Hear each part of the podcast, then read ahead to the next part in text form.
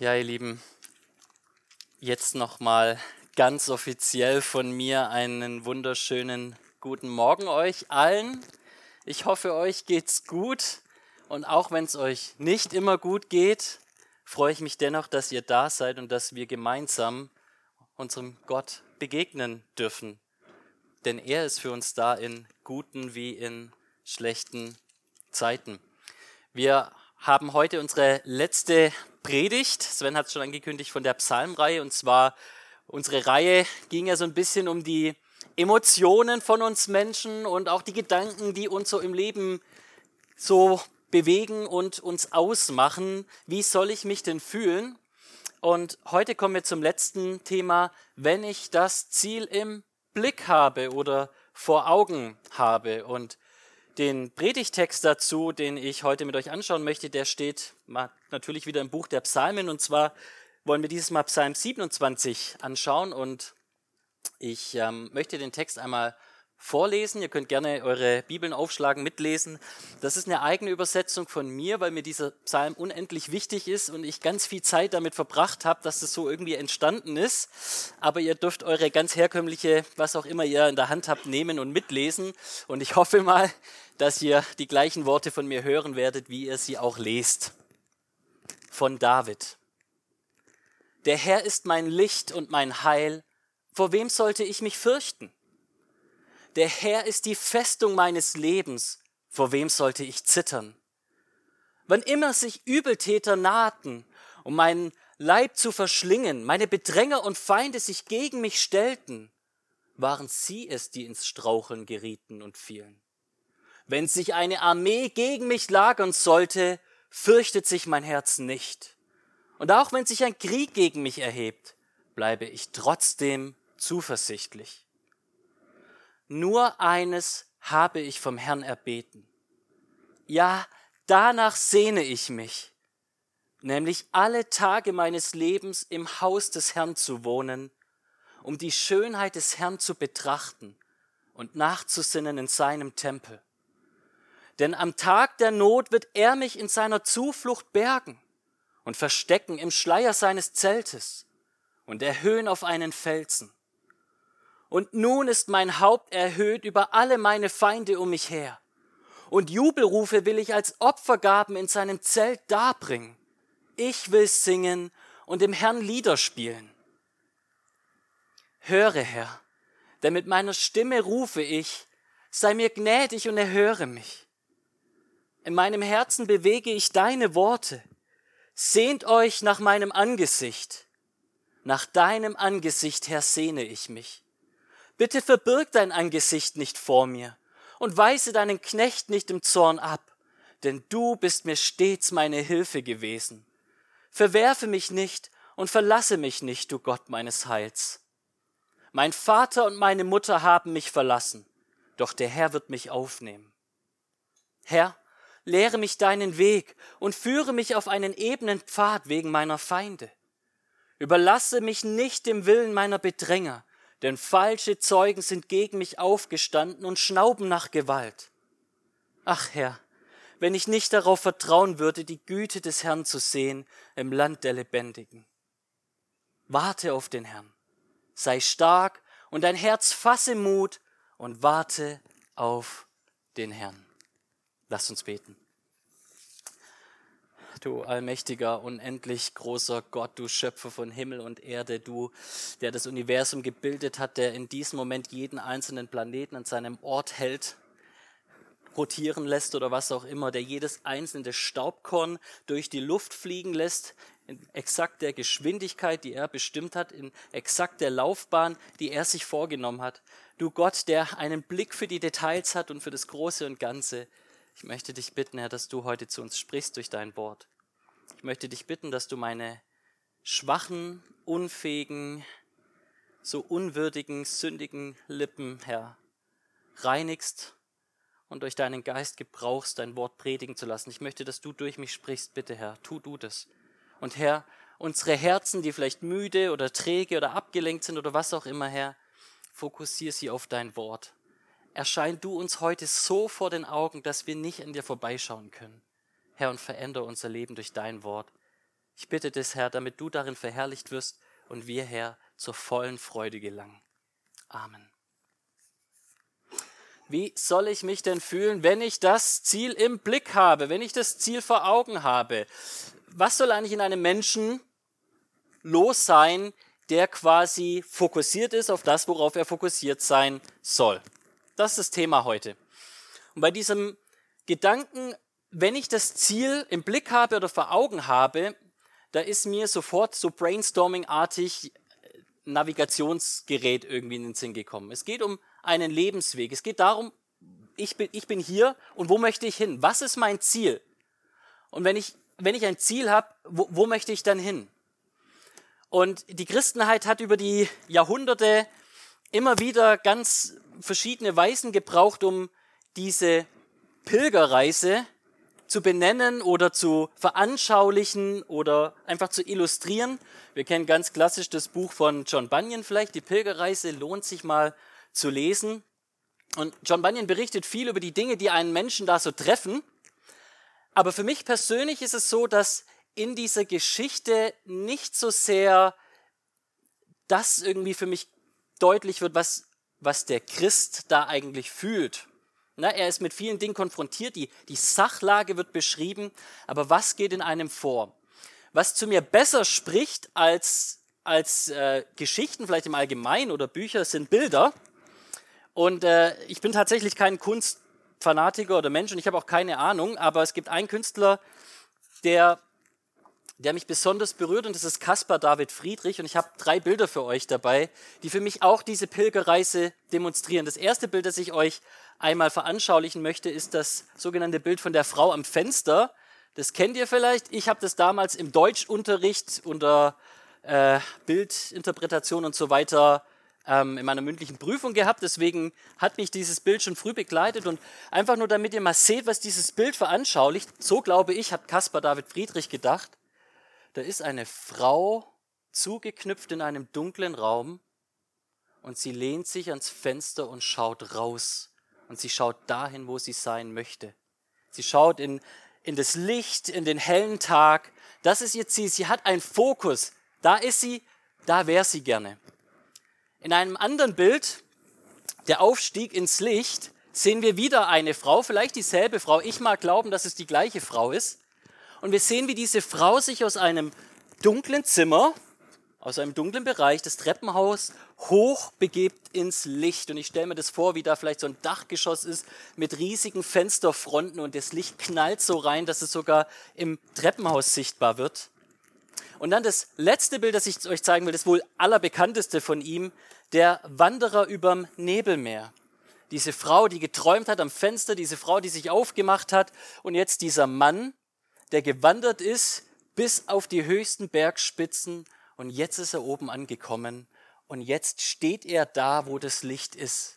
Er ist diesen dunklen Berg hochgekraxelt und jetzt ist er im Licht. Mich bewegt das sehr, dieses Bild, von Caspar David äh, Friedrich oder die Bilder, die er allgemein zeichnet, danke, du darfst es wieder wegmachen, weil die mir diese Pilgerreise emotional veranschaulichen. Die zeigen mir diese trüben Aspekte dieser Welt, aber die zeigen mir auch, wo es eigentlich hingeht, was die christliche Hoffnung ist. Caspar David Friedrich war ein Zeichner der Romantik, vielleicht der Zeichner der deutschen Romantik und ein Theologen, von dem man sagt, dass er ein Schreiber, ein romantischer Schreiber war, das ist C.S. Lewis. Und C.S. Lewis hat, wie ich finde, in Worte gefasst, was Caspar David Friedrich gezeichnet hat. Lewis schreibt, wenn ich in meinem Inneren Sehnsüchte vorfinde, die durch nichts in dieser Welt gestillt werden können, dann ist die einzig logische Erklärung, dass ich für eine andere Welt geschaffen wurde wenn es hier keine Sehnsüchte auf dieser Welt gibt, die mein Herz erfüllen können, dann nur, weil es etwas viel Größeres gibt, für das ich geschaffen wurde, was mich wirklich erfüllen kann. John Piper kommentiert diese Aussage von C.S. Lewis und sagt, C.S. Lewis wusste, wenn er nicht Gott hinter seinen Sehnsüchten entdeckt, den einzig wahren Gott, der alle Sehnsüchte weckt und auch stillen kann, dann würde er ein unendlich unglückliches Leben leben. Und jetzt noch ein letztes Bild, bevor wir dann in unseren Text kommen. Der wahrscheinlich, ich hoffe, dass ich mich nicht zu weit aus dem Fenster lehne, ich bin mir sicher, dass ich mich nicht zu weit aus dem Fenster lehne, der größte Christ aller Zeiten. Von dem heißt es folgendes. Jesus Christus, Hebräer 12, 1 und 2. Deshalb lasst uns auch, da wir eine so große Wolke von Zeugen haben, jede Bürde und die so leicht uns umstrickende Sünde ablegen und mit Ausdauer laufen den vor uns liegenden Wettlauf, indem wir hinschauen auf Jesus, den Anfänger und Vollender des Glaubens, der um der vor ihm liegenden Freude willen die Schande nicht achtete und das Kreuz erduldete und sich gesetzt hat zur Rechten des Thrones Gottes. Jesus, der erste christliche Pilger, hat die Freude in der Zukunft im Blick gehabt und das Kreuz der Gegenwart deshalb ertragen. Ich glaube, Psalm 27 führt uns auch in dieses Leben des Pilgers hinein, der den Fokus auf Gott hat. Und ich glaube, dieser Psalm lehrt uns, wie wir als Christen ebenso denken und auch beten sollen, wenn wir wirklich für Gott leben möchten. Ich glaube, dieser Psalm zerfällt in zwei Hälften und die möchte ich mit euch anschauen. Die erste Hälfte 1, die Verse 1 bis 6, wie ein Christ denkt, wenn er das Ziel im Blick hat. Was sind die Gedanken, die einen Menschen ausmachen, der so fokussiert ist wie Jesus, der die vor ihm liegende Freude hatte? Und zweitens die Verse 7 bis 14, wie ein Christ betet, wenn er das Ziel im Blick hat. Lasst uns in unseren ersten Punkt einschauen, wie ein Christ denkt, wenn er das Ziel im Blick hat. Und ich glaube auch, dieser erste Teil zerfällt wieder in zwei relativ gleich große Hälften. David macht sich zwei Dinge über Gott bewusst. Das erste, was er beschreibt über Gott in verschiedenen Bildern, ist, dass Gott seine Hilfe ist, seine Hoffnung. Das zweite, was er beschreibt, ist, dass Gott seine Sehnsucht ist. Das heißt, Gott ist das, was ihn begleitet bis zum Ziel hin. Und zweitens, Gott selbst ist das Ziel. Gott ist der Weg, Gott ist das Ziel, kann man sagen. Lass uns nochmal die ersten drei Verse durchgehen. Von David. Der Herr ist mein Licht und mein Heil, vor wem sollte ich mich fürchten? Der Herr ist die Festung meines Lebens, vor wem sollte ich zittern? Wann immer sich Übeltäter näherten, um mein Leben zu verschlingen, meine Bedränger und Feinde sich gegen mich stellten, waren sie es, die ins Straucheln gerieten und fielen. Wenn sich eine Armee gegen mich lagern sollte, fürchtet sich mein Herz nicht, und auch wenn sich ein Krieg gegen mich erhebt, bleibe ich trotzdem zuversichtlich. David beginnt hier mit drei Bildern. Er hat drei Bilder für Gott, die er sofort am Anfang dieses Psalms nennt. Er sagt, Gott ist mein Licht, Gott ist mein Heil und Gott ist die Festung meines Lebens. Gott ist mein Licht. Das ist vielleicht ich weiß es nicht, ich habe es nicht nachgeforscht, aber es ist vielleicht eine der häufigsten und bekanntesten Illustrationen der Bibel. Ne? Sagt die Bibel häufiger, Gott ist Licht und in ihm gar keine Finsternis. Immer und immer wieder hören wir das. Oder dass Gottes Wort unser Licht ist. Gott wird viel mit dem Licht verglichen. Und es heißt hier, das Licht schützt vor was? Der Furcht. Die meisten von uns kennen das vielleicht noch, als sie selbst Kinder waren oder vielleicht auch durch ihre eigenen Kinder oder durch Kinder, die sie sonst kennen. Kinder haben oft Angst im Dunkeln, oder? Wer, wer hat schon mal so ein Kind erlebt oder war selbst so ein Kind? Ja, viele Hände gehen hoch. Kinder haben oft Angst im Dunkeln, aber nicht nur Kinder. Ich auch. Ich merke, wenn es dunkel ist, dann tapse ich immer so voran, weil ich ein notorischer kleiner C-Anschlager bin. Und es ist immer der gleiche kleine C, es ist immer der linke, wenn man das überhaupt noch C nennen kann, dieses verkrüppelte Ding, was ich da unten habe. Ich schlage mir den so oft an, dass ich schon permanent, wenn es dunkel ist, Angst habe, dass ich ihn mir wieder anschlag. Die Dunkelheit macht mir Furcht. Manche haben es vielleicht beim Autofahren, weil sie nicht so gut sehen. Die Dunkelheit macht ihnen Furcht. Warum? Weil die Dunkelheit unsere Sinne benebelt, weil die Dunkelheit uns den Blick im wahrsten Sinne des Wortes nimmt. Und wenn wir nichts sehen, dann ist es eben so, dass wir nicht wissen, was uns erwartet. Und das heißt, wir können auf die Schnauze fallen oder uns eben den C gewaltig anschlagen. Und was hilft? Ich habe das schon so oft gesehen bei Kindern, dass die in der Steckdose so ein kleines Lämpchen haben. Kennt ihr das, ne? diese Steckdosenleuchten? Oder dass man einfach so einen Türspalt auflässt, dass nur so ein kleines, so ein, so ein kleiner Lichtstrahl reinkommt. Das ist genug, damit ein Kind seelenruhig schlafen kann. Und bei mir ist es auch so, selbst wenn ich voll verpennt nachts bin, allein nur ein kleines Handylicht zu haben, ein Displaylicht, ich mache da nicht mehr die Taschenlampe an, reicht schon, um mir den Weg zu leuchten, um mir Sicherheit zu geben. Automatisch tapse ich nicht mehr langsam voran, sondern lauf einfach so meines Weges. Gott ist mein Licht und deshalb, warum sollte ich mich fürchten? Das nächste Bild, das er sagt, ist, Gott ist mein Heil. Und dieses Wort Jescha, da kommt der Name Jesus her, Jeshua. Gott ist meine Rettung.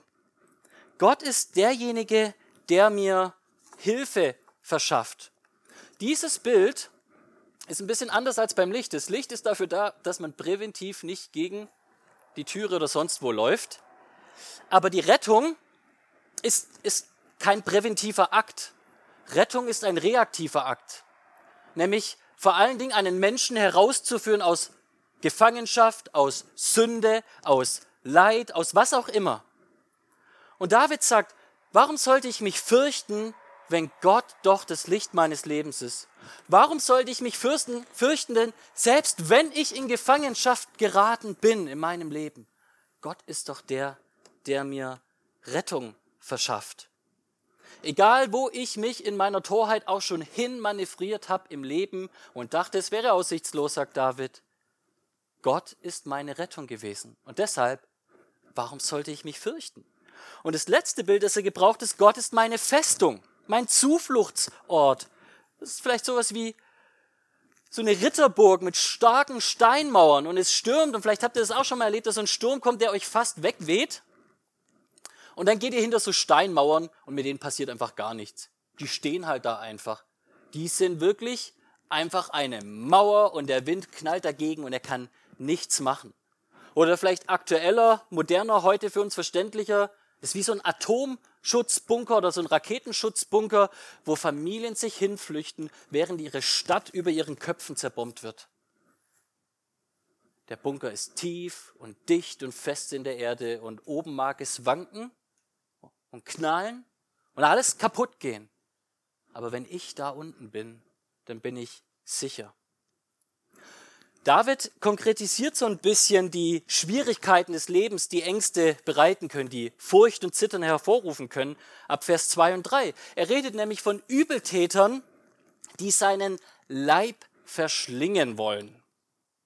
Ja, wörtlich steht da sogar, mein Fleisch fressen die meinen Leib verschlingen wollen. David hat es nicht mit irgendeiner Insel von Kannibalen zu tun gehabt und er musste da jetzt wegrennen. Gibt es ja auch Missionarsgeschichten von Missionaren, die da hingegangen sind, sich gesagt haben, ich predige das Evangelium den Kannibalen und dann sind sie aber schnell wieder weggerannt oder haben sich auf den Baum geflüchtet, weil sie festgestellt haben, Mensch, die essen mich ja. Was David hier sagt, glaube ich, ist folgendes. Die blutrünstigste und schlimmste Bestie, die auf diesem Planeten wandelt, ist der Mensch. Tiere können wirklich schon furchterregend sein, manchmal auch echt widerlich. So kleine Schlupfwespen sind für mich ah, das, ist das Schlimmste, was es gibt. Aber David sagt, nee, nee, nee, in Wahrheit das Schlimmste, was es gibt, ist nicht die Schlupfwespe, sondern der Mensch.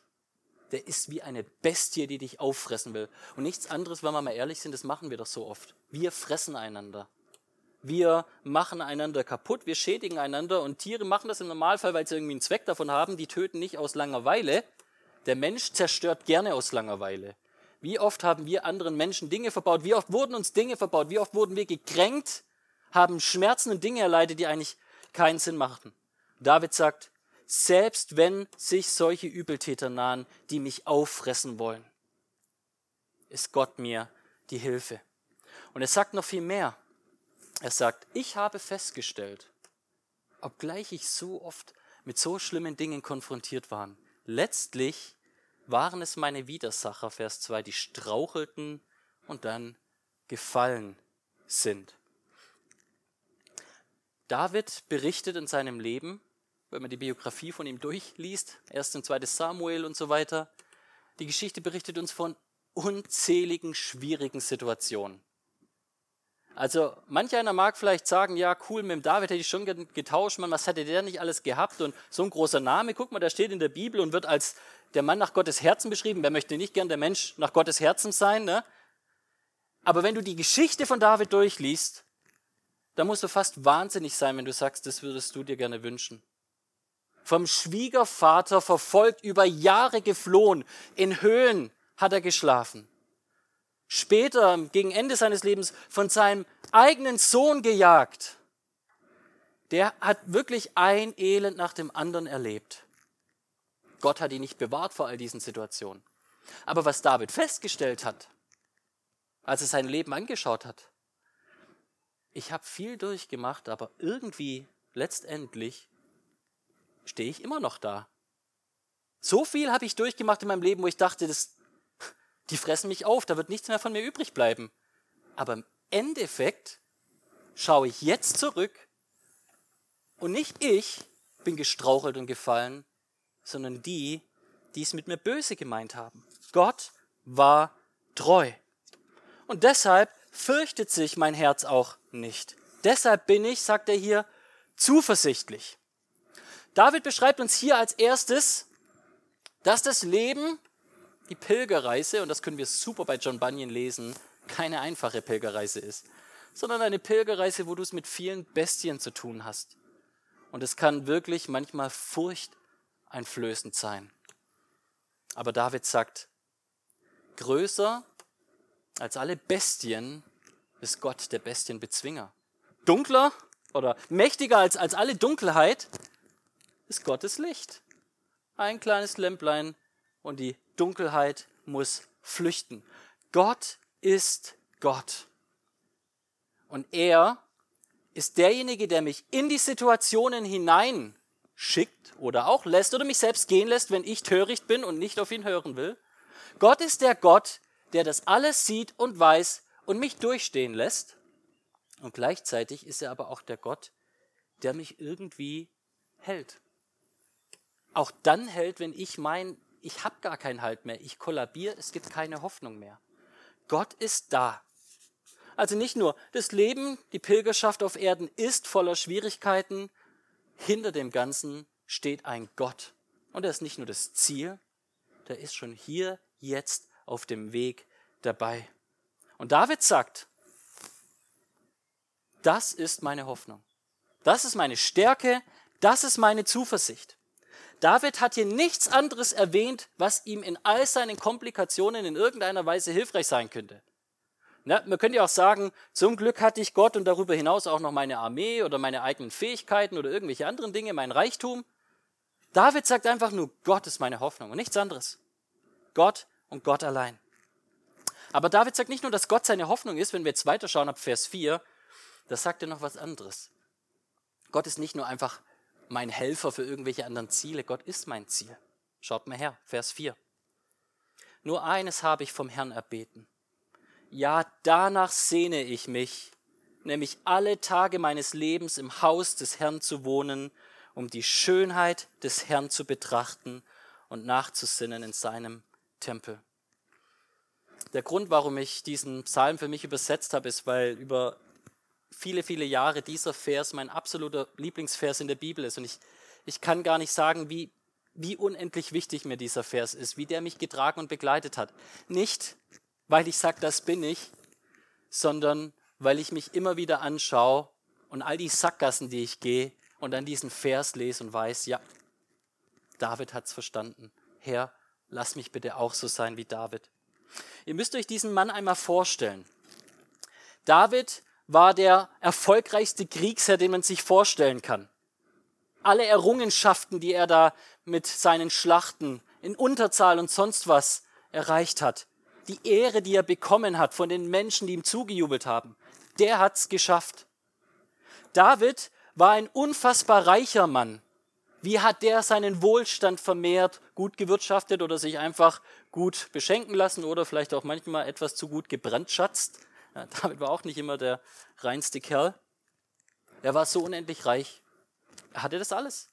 David hatte den Status als König. Ja, was können wir nicht alles anstreben? Ja, du, ich möchte gerne Abteilungsleiter werden oder sonst was. Das sind so unsere Ziele. Du, ich möchte erster Vorsitzender im Fußballverein werden. So richtig krasse Ziele. David war König. Und zwar der König vom Volk Gottes. Der hatte einen Status, den keiner von uns jemals erreichen wird.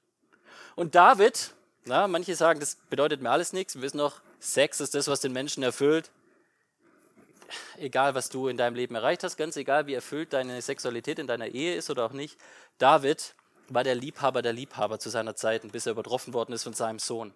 Menschlich gesehen hat David alles erreicht, was ein Mensch erreichen kann. Errungenschaften, Reichtum, Status, Sex, er hatte einfach alles. Und irgendwann mal kommt er zu dem Schluss, ich habe alles und nichts ist es.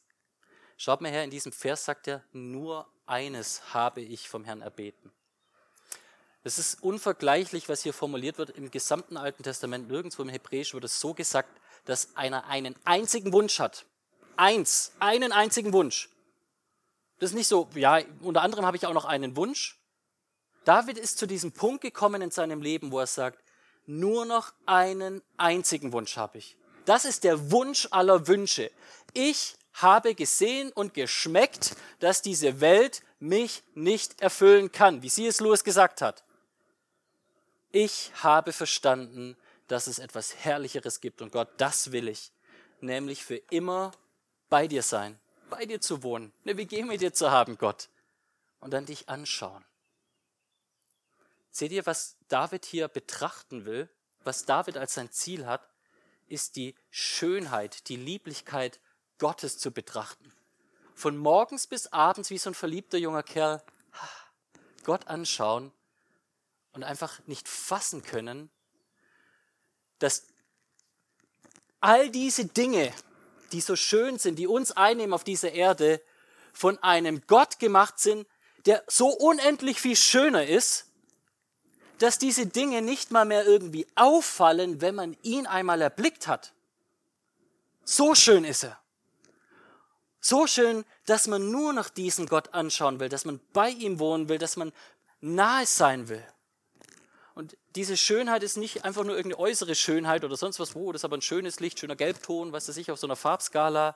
Das ist die vollkommene Schönheit Gottes in, aller, in all seiner Elemente. Die vollkommene Schönheit von Gottes Charakter.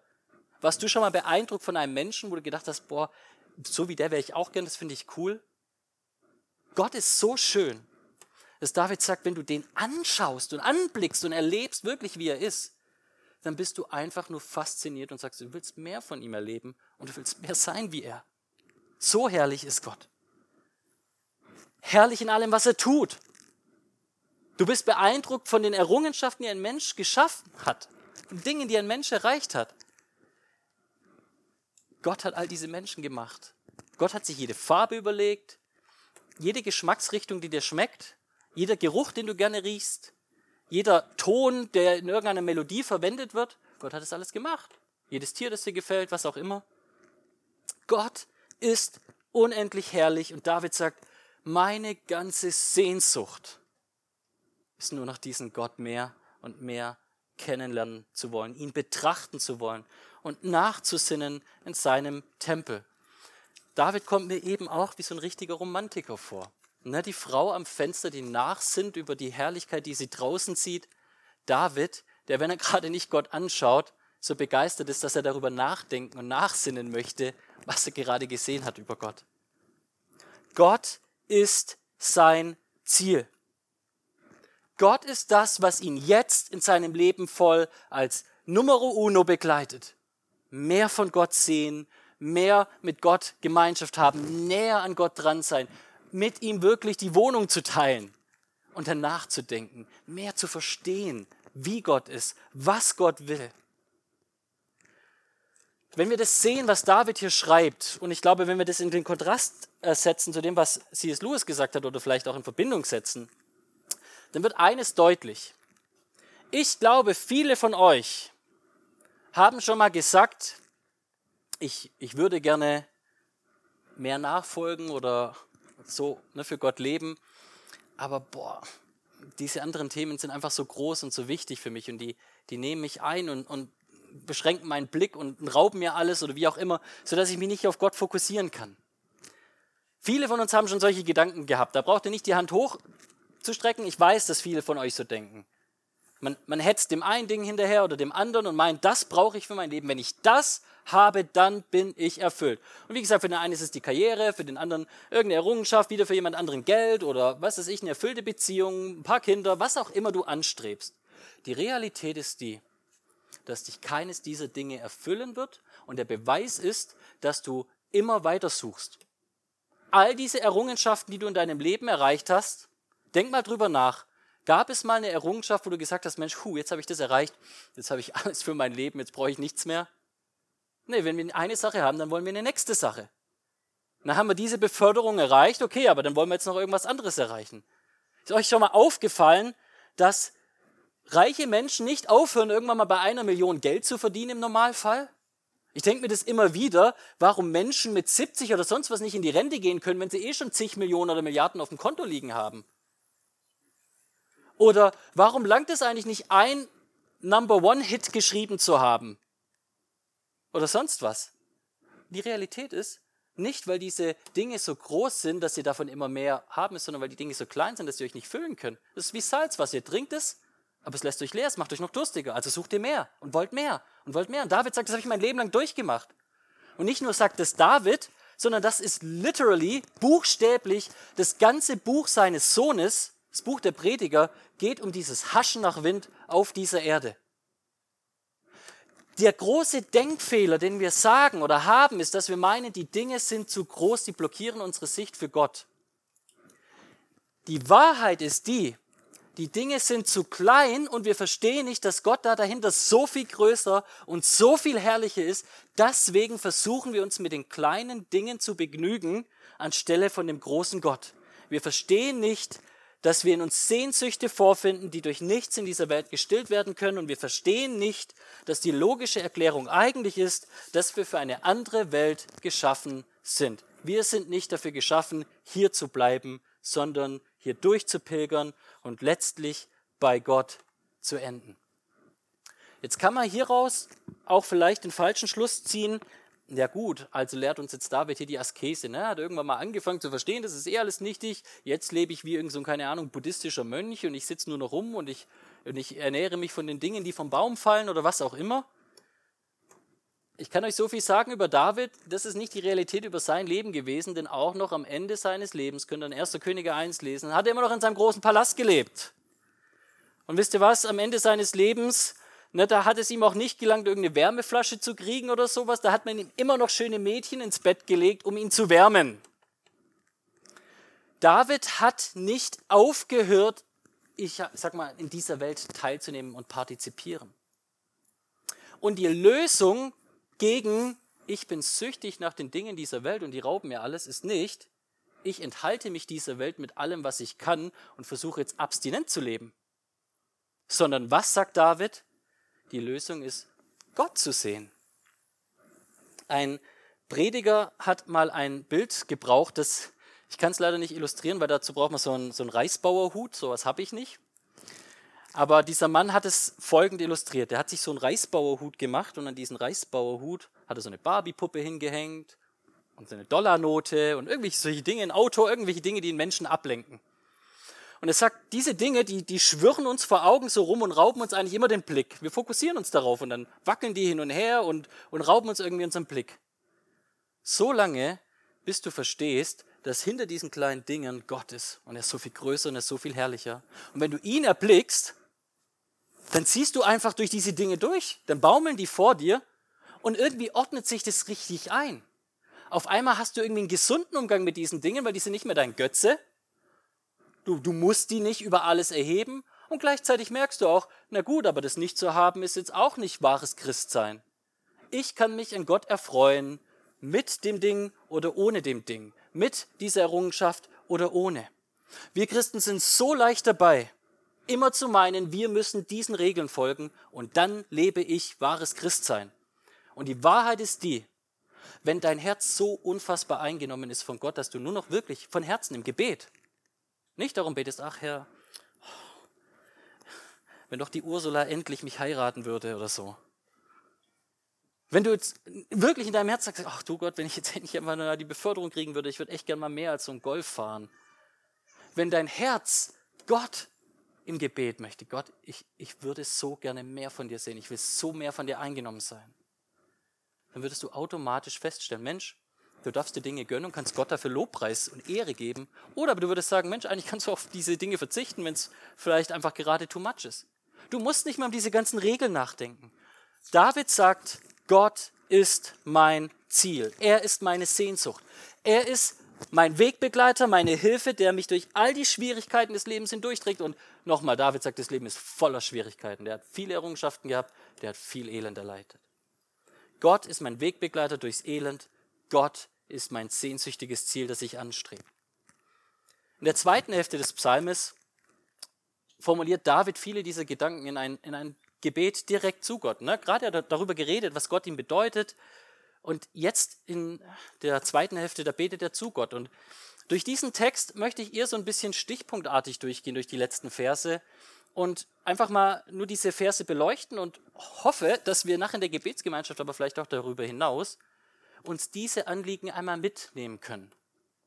Wenn du ein Mensch werden willst wie David, dann glaube ich, ist es wichtig, dass du David einfach mal siehst und erforscht in dem, was er als Herzensanliegen hat, worum er wirklich betet und bittet. Und wenn das nicht deine Anliegen sind, dann sag Gott, mein erstes Anliegen ist, dass du mir solche Anliegen schenkst wie David. Und dann können wir weitermachen. Okay, lasst uns mal reinschauen. Vers 7. Höre Herr, denn mit meiner Stimme rufe ich, sei mir gnädig und er höre mich. David fängt an und er sagt, Gott, ich rufe zu dir und das Erste, was David feststellt, ist, Gott, ich brauche deine Gnade.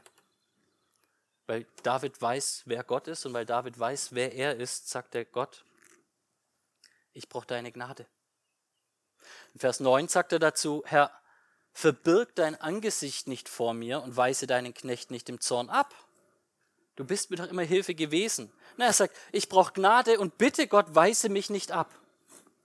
Warum sagt David das?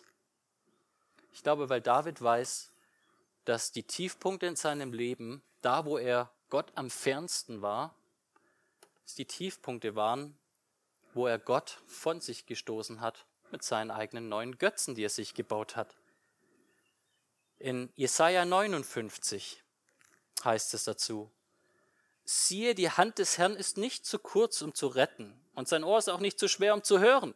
Gott ist nicht schwerhörig sondern eure Sünden sind es, die eine Scheidung gemacht haben zwischen euch und eurem Gott. Und eure Sünde hat Gottes Angesicht vor euch verhüllt, dass er euch nicht hört. David war sich bewusst, wer er ist. Und David hat es nicht irgendwie verheimlicht. Zu Gott darfst du so gehen. Und du kannst die Hosen runterlassen. Und du kannst ihm zeigen, so schaut es wirklich aus bei mir, Herr. Und David hat es getan. Und wenn du, wenn du wirklich ehrlich mit dir selbst bist, dann bleibt dir auch gar nichts anderes übrig, weil dann fühlst du dich einfach gar nicht würdig, in seine Gegenwart zu treten. Wisst ihr, wie es mit Jesaja war, als er widerwillig vielleicht schon in die Gegenwart Gottes katapultiert wurde, in Jesaja 6, in so einer Vision? Er sieht es alles und er vergeht. Er sagt, ich schmelze wie Wachs dahin. Ich bin einfach nicht kompatibel. Wenn du Gott kennst und wenn du dich kennst, dann automatisch macht es mit dir Gott. Bitte räum all das aus, was, was mich von dir abhält, was dich von mir verbirgt. Mach mich frei, mach meinen Blick frei auf das Ziel, damit Gott, ich erfüllt werden kann von den Dingen, die du mir geben willst. Denn, Vers 8 sagt, in meinem Herzen bewege ich doch deine Worte.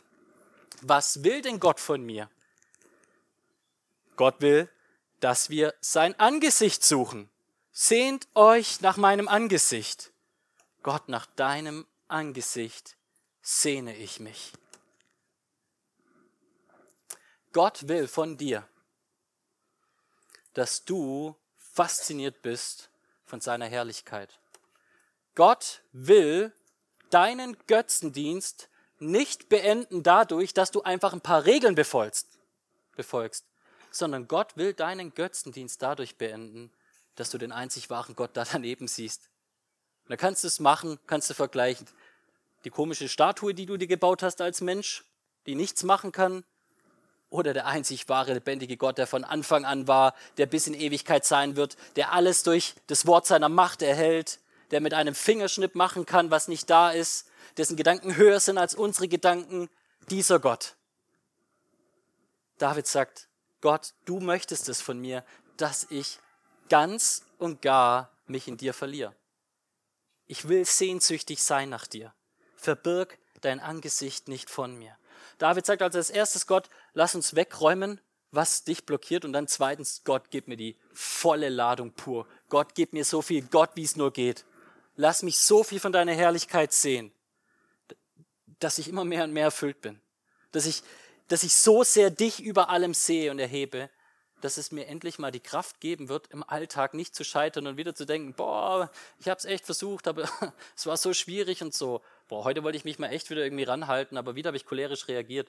Mir ist es erstmal jetzt wieder aufgefallen, was eigentlich ich für ein unfassbar cholerischer und streitsüchtiger böser Mensch bin. Und ich könnte jetzt natürlich als Mensch sagen, ja, ich habe viele gute Gründe. Hat man auch als Mensch, meint man zumindestens. Aber die einzig wahre Realität ist, ich streite nur, weil ich nicht erkenne, dass Gott für mich genug ist, weil ich meine, ich muss um irgendwas anderes kämpfen. David sagt, Herr, lass mich sehnsüchtig sein nach dir, denn das möchtest du. Du sagst es von uns. Sehnt euch nach meinem Angesicht, Gott, bitte. Ich will dein Angesicht sehen. Ich will mich nach dir sehnen. Herr, ich suche dich. Und dann sagt David, Vers 11, Herr, lehre mich deinen Weg und führe mich auf einen ebenen Pfad wegen meiner Feinde. Hier sagt David, Gott, ich will dich nicht nur sehen, ich will so leben, wie du willst, dass ich lebe. Dieses Lehre mich Herr deinen Weg, das ist moralisch zu verstehen. Das ist vielleicht so wie ähm, Psalm äh, 86, Vers 11. Lehre mich Herr deinen Weg, ich will wandeln in deiner Wahrheit. Wandeln in Gottes Wahrheit. Fasse mein Herz zusammen zur Furcht deines Namens. Herr, lehre mich deinen Weg. Herr, führe mich auf einem Weg, der dir gefällt. Diese Welt ist voll von Irrwegen. Und sie hat so leuchtende Pfeile, die man drauf zeigt. Irrweg, geh dahin. Richtig schöner Irrweg. Ihr kennt vielleicht diese, gibt's ganz alte Bilder, die da gemalt wurden von dem schmalen und dem breiten Weg. Dieser breite Weg und dann ist da hier, keine Ahnung, so eine Oper und irgendwelche komischen Sachen, was die Leute damals gedacht haben, was halt die, die, die schlimmsten Weltlichkeiten sind oder wie auch immer. Dann ist da dieser schmale Pfad, der den Berg hochgeht. Es ist manchmal richtig schwierig, den Weg Gottes zu verstehen und zu sehen. Und deswegen sagt David, lehre mich Gott. Ich will den Weg gehen. Na, sonst verliere ich vielleicht mein Ziel aus dem Auge. Überlasse mich nicht dem Willen meiner Bedränger, denn falsche Zeugen sind gegen mich aufgestanden und schnauben nach Gewalt. Gott, beschütze mich. Beschütze mich, mein Herr, denn diese Welt ist voller Elend. Und ich kann mir wünschen, dass du mich bewahrst, aber die Wahrheit ist, dass du mich durch viel Elend durchgehen lässt. Durch viel Trübsal müssen wir ins Himmelreich pilgern, heißt es im Neuen Testament. Aber Gott, beschütze mich in all diesen Situationen. Halt mich bei dir, dass ich nicht von meinem Glauben abfalle, dich aus dem Blick verliere, völlige Irrwege gehe, weil die Not dieser Welt oder sonst irgendwas, die Sorgen dieser Welt, wir kennen das vierfache Ackerfeld, dich mir erstickt hat, von mir genommen hat, dein Wort von mir genommen hat. Gott beschütze mich. Es gibt Menschen, die nach Gewalt schnauben. Gott, ich kann mich selbst nicht beschützen, aber du kannst mich beschützen. Das sind die Gebetsanliegen, die David hat. Und dann endet er diesen Psalm, indem er sich selbst nochmal Worte zuspricht.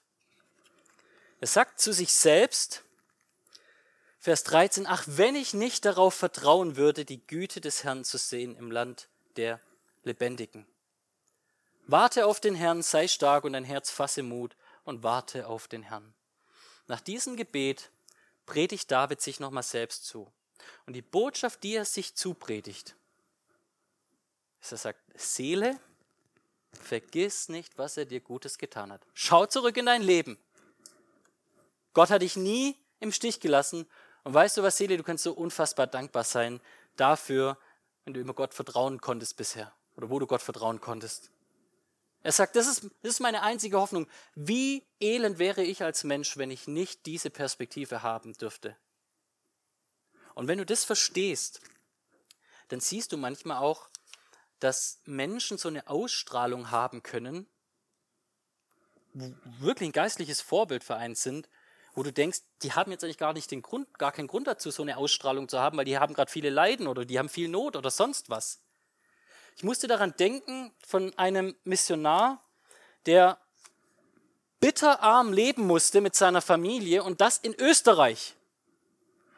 Und das haben wir oft gar keine Ahnung, weil wir zu sehr knausern. Wir meinen ja immer, Missionare müssen quasi mit nichts leben. Der Herr versorgt sie ja. Aber dass der Herr sie durch seine Gemeinde versorgt, das versäumen wir dann irgendwie zu verstehen.